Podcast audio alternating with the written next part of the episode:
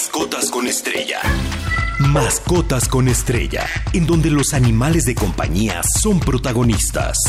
Mascotas con estrella. Escucha los mejores tips, anécdotas y curiosidades para el cuidado y desarrollo de tu perro, gato, ave y cualquier otra especie que se pueda tener en casa. Mascotas con estrella, en Stereo 100, con Rodrigo Estrella.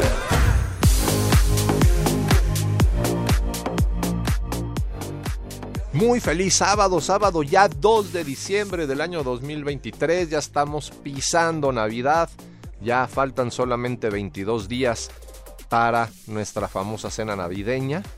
Y bueno, el día de hoy obviamente les traigo algunos temas, ya les he platicado de recomendaciones de cómo integrar a nuestros animales de compañía en estas festividades, de algunas precauciones que debemos de tomar, pero hoy quiero platicarles aparte de algunas actividades que hacer en nuestra ciudad, aquí en la Ciudad de México, en la megalópolis, con nuestros animales de compañía, también las normas cívicas para pasear con nuestro perro. De verdad ha sido un tema que todos los días nos llegan reportes de accidentes, de problemas, de ataques, de perros perdidos, etc. Y a su vez, pues también el tema de la antropomorfia. Ya lo he platicado en otras ocasiones pero de verdad esto, aunque ustedes no lo crean, le está generando un daño no nada más a los animales de compañía, sino a la fauna silvestre. Pero bueno, les recuerdo primeramente nuestras redes sociales, Stereo 100 MX en Facebook, Twitter, Instagram y TikTok, nuestra página web stereo100digital.mx donde pueden encontrar los podcasts de programas anteriores y a mí me encuentran como Rodrigo Estrella o Rostar Pets en Facebook, Twitter e Instagram. Y bueno, damos inicio a los temas del día de hoy. Y como les comentaba, eh, hice una publicación hace poquito de lo que es la mascotización. ¿Y qué es esto de la mascotización? Bueno, esto es un término relativamente nuevo que se utiliza, ya que imagínense el 30% o más de los nuevos proyectos que hay, eh, no nada más en México, sino a nivel mundial, incluyen este tema de ser pet friendly, de ser eh, amistosos con las mascotas, con los animales de compañía.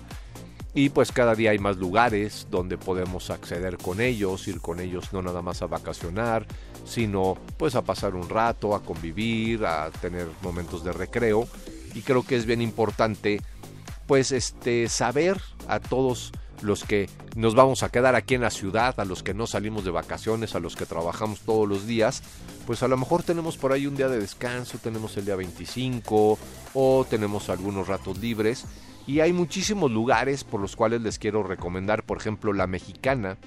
Es un lugar muy padre donde también podemos ir a comer, ahí hay restaurantes que también son pet friendly, hay un parque increíble, hay unas fuentes espectaculares y eh, pues hay una zona para perritos donde podemos soltar a nuestro animal de compañía, a nuestro perrito particularmente, pues a, que juegue un rato con otros, a que corra, que se distraiga. Pero no nada más el Parque de la Mexicana, también está Bandijal en Iztapalapa, que está padrísimo ese parque, se los recomiendo a todos los que viven por allá. Está el Parque de las Américas en la colonia Nápoles. Obviamente el Parque México, que está en la Condesa, bastante ya conocido. En la Plaza Lázaro Cárdenas, que fue de los primeros eh, que hubo en la ciudad, que son eh, parques hechos eh, con su área para perritos, para mascotas. Está el Parque Hundido, que está ahí en Insurgentes, que varios también ya lo conocen o lo ubican por lo menos. Está el Jardín Alexander Pushkin, que este lugar está muy bonito también. es un lugar también para disfrutar, podemos pasar un excelente rato con nuestro perrito. Eh, en Naucalpan, por ejemplo, el Parque Naucali, que de hecho ahí hicimos unos eventos y la verdad los administradores, grandes personas, tienen el lugar padrísimo y tienen unas zonas muy muy bonitas que vale la pena para ir a hacer ejercicio, deporte simplemente pasear con nuestro perrito.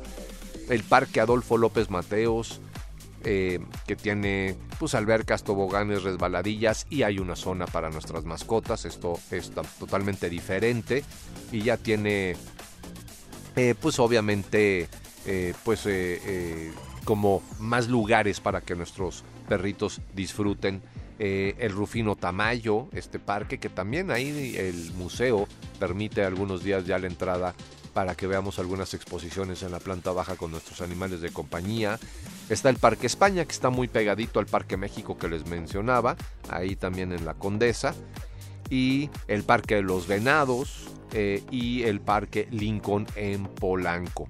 Y hay lugares un poquito pues, más retirados, no tanto, que son de muy fácil acceso, como puede ser la Marquesa, que está aquí en la salida hacia Toluca, muy cerquita aquí de eh, las oficinas de NRM Comunicaciones, o Tres Marías, que está allá por la salida a Morelos, a Cuernavaca, todo eso.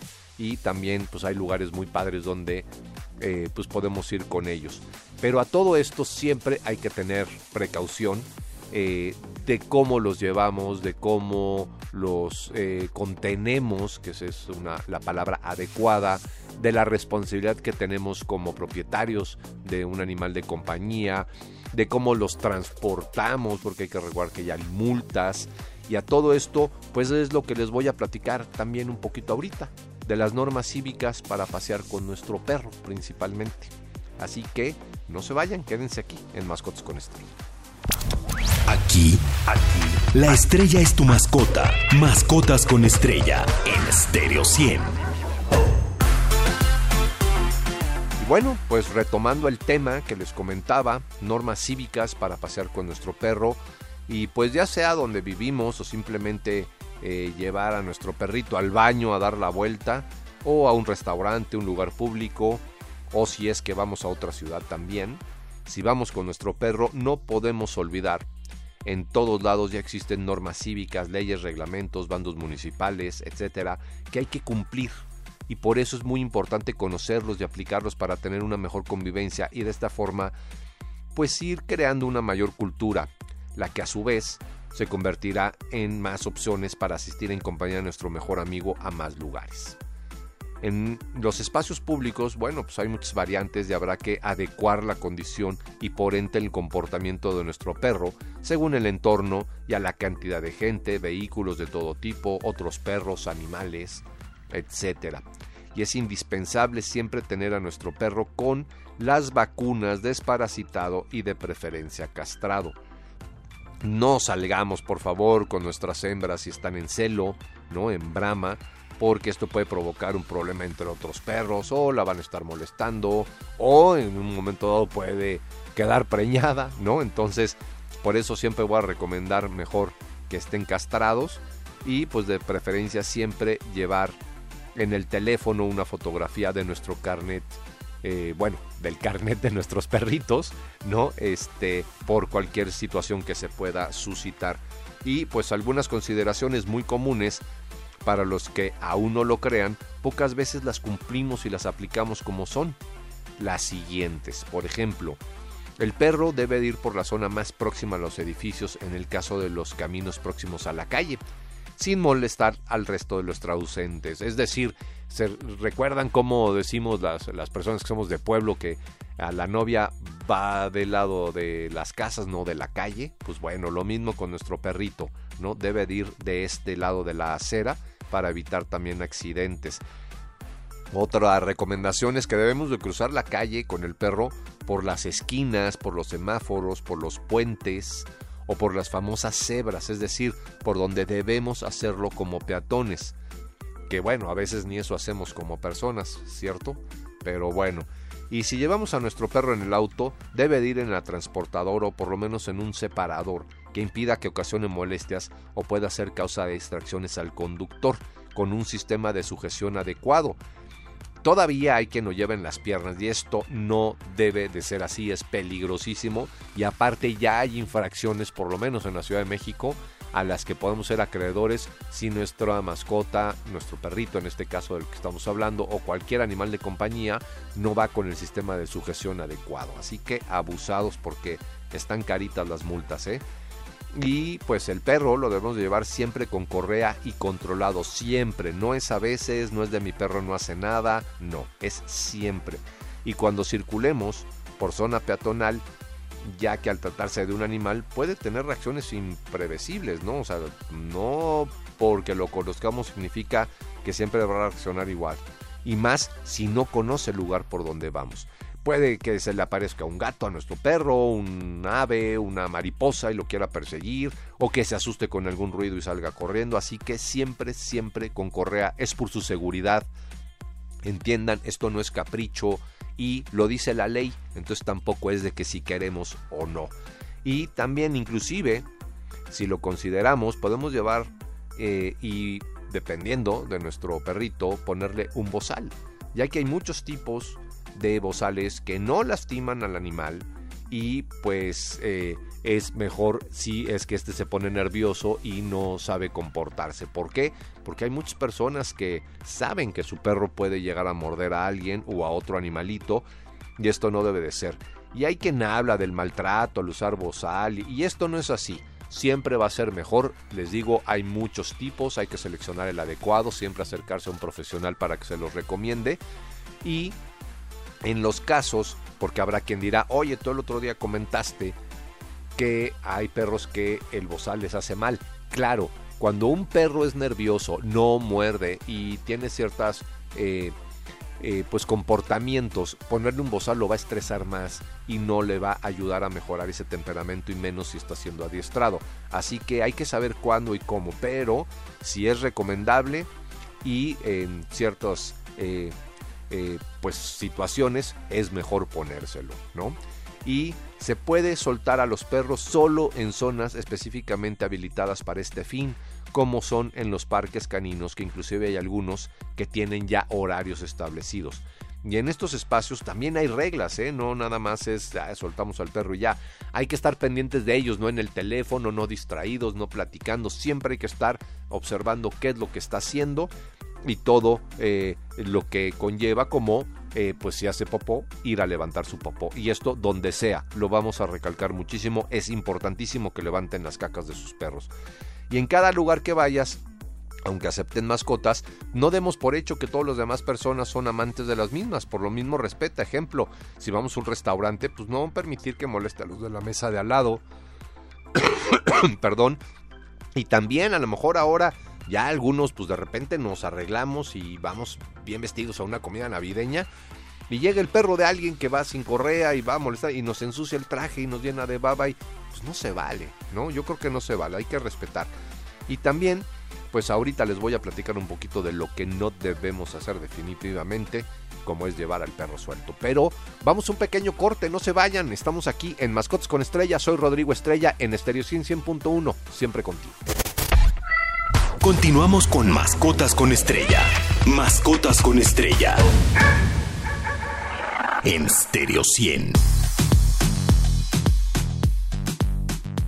Gracias, qué bueno que continúan con nosotros. Les recuerdo nuestras redes sociales, Stereo MX en Facebook, Twitter, Instagram y TikTok. Y nuestra página web, estereociendigital.mx, ahí en la sección de podcast pongan donde dice mascots con estrella y descarguen el último programa o ahí vienen los temas de los diferentes eh, programas que, hemos transmitido al aire y pues bajen el que más sea de su interés para ver eh, todo lo relacionado con nuestros animales de compañía. Y les comentaba antes del corte, lo que no debemos de hacer definitivamente es llevar al perro suelto, puede causar molestias, accidentes o, o salir atropellados o heridos o lo que sean. Así que es por seguridad de ambos. Y pues llevar al perro atado, pero con correas extensibles que no permitan su control de una manera segura. Esto es bien importante. Y no importa el tamaño del perro, ¿eh? O tampoco lo que no debemos de hacer es incumplir la normatividad municipal, que es la regla, eh, que pues, son las reglas que regulan la tenencia de los perros entre otros animales. Y hay mucha gente que no les importa o ni siquiera las conocen, así que los invito a buscarlas y a conocerlas. Tampoco eh, debemos de caminar muy cerca de otros perros si es que no los conocen y sabemos que nuestro perro no se sabe comportar. Eh, no podemos cruzar la calle fuera de los lugares autorizados porque luego reclamamos, oye, nos echaron el coche y todo. Sí, pues están atravesando por la mitad de la avenida. Hay que ser conscientes también, ¿no? Y tampoco podemos pasear con el perro por carriles eh, designados a las bicicletas, por ejemplo. Así como los de las bicicletas, ¿no? Eh, tampoco pueden ir por la banqueta ni por donde se les dé la gana. Ya hay carriles designados, respeten también. Y tampoco podemos llevar a nuestro perro suelto en el interior del vehículo. Ya les comentaba que hay eh, pues ahora infracciones al reglamento de tránsito por estos motivos. Acceder con el perro a espacios de transportes público que no permitan animales excepto en los casos de perros guía, ojo, eh, que siempre deben de ser admitidos o los perros de alerta médica, pero estos deben de estar correctamente certificados. Si tu perro no está certificado, no puede acceder a donde se te dé la gana. Debemos de acceder únicamente donde sean admitidos y permitidos. Y ya hay bastantes transportes que lo permiten, incluyendo el metro. ¿No? Y pues obviamente no podemos molestar a perros de servicio, ni tomarles la foto, ni pedir acariciarlo, ni nada. Hay que dejarlos en paz. Ellos están trabajando, están cumpliendo con una función muy importante, ¿no? Y pues bueno, afortunadamente cada día hay más cultura al respecto, pero también cada día hay personas necias que no quieren cumplir con esto y no es una invitación cordial, es una exigencia. Debemos de cumplir las normas y las leyes, para eso se hicieron, tienen una razón y un motivo de ser y no son para cuando queramos, son siempre, ¿no? y entre todos podemos tener una convivencia segura y respetuosa entre humanos y mascotas. Así que es importante que según las características físicas y como esté educado tu perro, hay que elegir una correa o arnés adecuado para su control y manejo en lugares públicos. Así que ya lo saben, hay muchas actividades que hacer en la ciudad, en la megalópolis o en el lugar donde vivas, pero siempre respetando las normas y reglamentos. Y ahora voy a entrar un poquito al tema de la antropomorfia, el humanizar a las mascotas. El, antropo, el antropomorfismo perdón, es la atribución de características y cualidades humanas a los animales de otras especies, objetos o fenómenos naturales. ¿no? a grandes rasgos es la definición. Y la tendencia de humanizar a las mascotas es muy recurrente en los hogares actualmente. Y no nada más mascotas, sino a los animales en general. La humanización del perro a la larga nos traerá problemas conductuales que no deberían pasar en la vida normal de un animal. Y esto es maltrato, entiéndanlo. El único que, o sea, lo único que estamos fomentando con esto son patologías como por ejemplo el dominio, agresividad, fobias, ansiedades, eh, pues vaya, entre, entre las principales, hacia nuestra persona, ya que el animal no actuará de forma como lo haría un perro completamente equilibrado emocionalmente. Y como siempre lo digo, un perro no vive de agua, techo, comida y amor. Al igual que nosotros o que cualquier ser vivo, un animal vive de una estabilidad psicológica o lo más apegado a ella. Y pues nosotros somos muchas veces quienes los desequilibramos. Y hay que recordar que un perro, vaya, necesita ser perro, no humano. A fin de cuentas, nosotros somos quienes les estamos causando el daño y como dueños llevamos esto a la imposición. Y cuando la humanización es muy severa y olvidamos reglas y liderazgo, por ende, el perro se torna el líder dominante, ya que solo nos enfocamos en el afecto y no en la parte fundamental de su educación, que son los límites y la disciplina. En otras palabras, el perro toma el control de la situación, ya sea en los paseos, en casa, con las visitas, en lo que quiere comer, etc. Y estamos fomentando y nutriendo un mal comportamiento en base a estímulos positivos sin darnos cuenta como son el afecto. Por ejemplo, si algo le da miedo y lo consentimos, lo arropamos en vez de eh, conducirlo de manera adecuada, el perro asume que su condición de miedo al entorno o un caso puntual es absolutamente normal, por lo que sigue haciéndolo y esta conducta lo va a hacer de forma repetitiva. Y es como estarle eh, fomentando esto y esto está mal. O como suelo decir, nos toman la medida y esto está mal. Y por lo mismo, por ejemplo, hay temas como la famosa ansiedad por separación que les voy a comentar ahorita en unos momentos. Mascotas con estrella en Stereo 100. El lugar ideal donde se reúnen los grandes amigos de dos y cuatro patas. Bueno, pues les comentaba por la famosa ansiedad eh, por separación, que muchas veces es más culpa nuestra que algún tema eh, que tenga nuestro perrito. Hay que recordar que cada perro es único, ya sea su línea o mezcla, y este debe ser atendido de manera independiente, es decir, no podemos nosotros aplicar soluciones de otros casos en nuestro perro sin la ayuda de un profesional porque podemos agravar los casos. Los perros no son como nosotros, actúan de forma diferente y tienen necesidades distintas. Por eso es importante saber comprenderlos y leerlos de forma adecuada. Así como nosotros, los animales también padecen de problemas psicológicos, los cuales podemos solucionar en base a mucha experiencia, paciencia, perseverancia y sesiones etológicas. Pero lo ideal es un trabajo de tiempo completo con el dueño del animal, que es el pilar fundamental en la rehabilitación de una mascota. es aquí donde siempre yo me encuentro más problemas. Más que con el perro, con los propietarios, porque es muy difícil hacerles entender amablemente y sin que se ofendan cómo deben de llevar a su perro para cambiarle los malos hábitos, actitudes y componer temperamentos quebrantados. Por eso es tan importante la etología, para poder comprender mejor al perro o a cualquier animal o, eh, eh, pues vaya, entender y reconocer su lenguaje corporal y poder guiar y educar a los dueños cada día. ¿Por qué? Eh, muchas veces yo me encuentro con clientes que pues se quejan de su perrito, de las malas actitudes y todo, pero cuando tú corriges al propietario, este se molesta y ellos son los que están fomentando esto y esto también tiene que ver con la antropomorfia, el quererlos sobreprotegerlos, el quererlos sobreconsentirlos, el eh, generarles hábitos inadecuados, el humanizarlos, que era es un tema muy fuerte y ya hace no mucho hablé del tema de la petofilia y vaya, varios brincaron, pero pues algún día lo voy a retomar porque nos guste o no, son patologías psicológicas del humano y con esto afectamos a los animales. Y bueno, pues ya casi se nos va a acabar el tiempo. Así que recuerden, estas recomendaciones se las doy por el bien de los animales y por el bien de nosotros. Yo sé que muchos se ponen el saco, se espejean con lo que digo, pero es una realidad. Y se lo está diciendo alguien que se preparó para esto. Y pueden consultar a su médico veterinario, a cualquier etólogo, cualquier biólogo, y pues va a retomar lo que les estoy diciendo, a lo mejor de una manera más profunda o inclusive más directa y constatar que lo que estoy diciendo es toda una realidad. ¿Y qué ha pasado ahora? También eh, alguien se encuentra una ardillita y pues bueno, hay que criarla y, pues, y demás y luego dejarla en libertad. Ah, no, hay quien se queda con tlacuaches como mascota, esto está mal.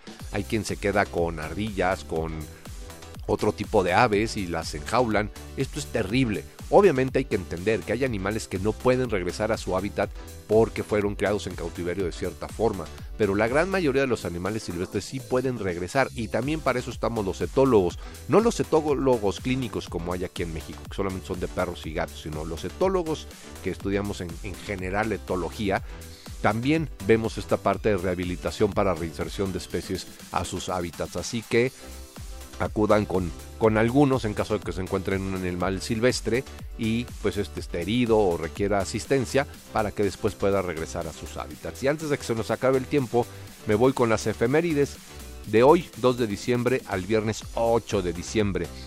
Bueno, en realidad hay una, que es el 4 de diciembre se celebra el Día Internacional del Leopardo, el animal terrestre más rápido del mundo, que ahora pues está librando una carrera pero en contra de su propia extinción quedan menos de 6.500 leopardos en la naturaleza, lo cual es totalmente preocupante, lo que convierte al guepardo en el felino más amenazado de África. Imagínense, esto es realmente preocupante, pero bueno, ¿qué vamos a hacer al respecto? Pues hacer conciencia, y recuerden, conocerlos es cuidarlos. Así que el día 4 voy a estar haciendo publicaciones en mis redes sociales al respecto y para que todos los conozcan. Y aquí también, en la página de estereociandigital.mx, no se pierdan ahora todas las recomendaciones que vamos a estar publicando en esta época navideña. Y me despido, a fin de cuentas, con la frase de la semana que dice, el único animal que fue expulsado del paraíso fue el hombre. Y no, no es la frase de Elvis Presley tan conocida. Él dijo que los animales fueron los únicos que no fueron expulsados del paraíso. Sin embargo, él tomó esta idea de donde yo también la tomé, de posiblemente el primer abogado de animales, el francés Bartolomé Chancet.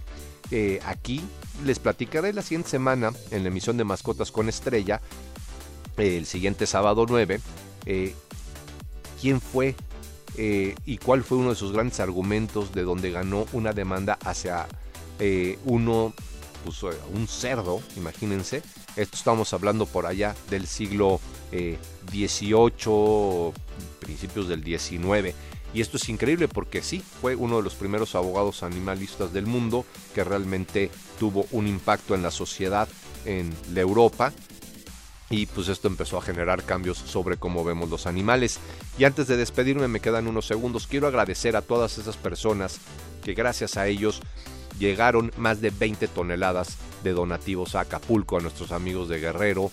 porque no nada más fue en Acapulco, sino en zonas aledañas, zonas rurales, donde pues la verdad la ayuda no ha llegado. Y NRM Comunicaciones, como una empresa socialmente responsable, siempre preocupado por todos, pues hizo llegar esta ayuda que todos ustedes, gracias a los que nos escuchan, y fueron y donaron desde una lata hasta un costal completo, eh, pues está eh, siendo distribuida y fue distribuida esta semana pasada allá en Acapulco. Así que les agradezco a todos, hay que ser solidarios y nunca dejar de ayudar. Que estén muy bien, que tengan un gran fin de semana, cuídense mucho, nos escuchamos aquí el siguiente sábado en Mascots con Estrella. Feliz sábado para todos. Mascotas con Estrella, el lugar ideal donde se reúnen los grandes amigos de dos y cuatro patas. Mascotas con Estrella, en donde los animales de compañía son protagonistas. Cada sábado de 7.30 a 8 de la mañana. Mascotas con Estrella está de pelos. Con Rodrigo Estrella, solo por Stereo 100.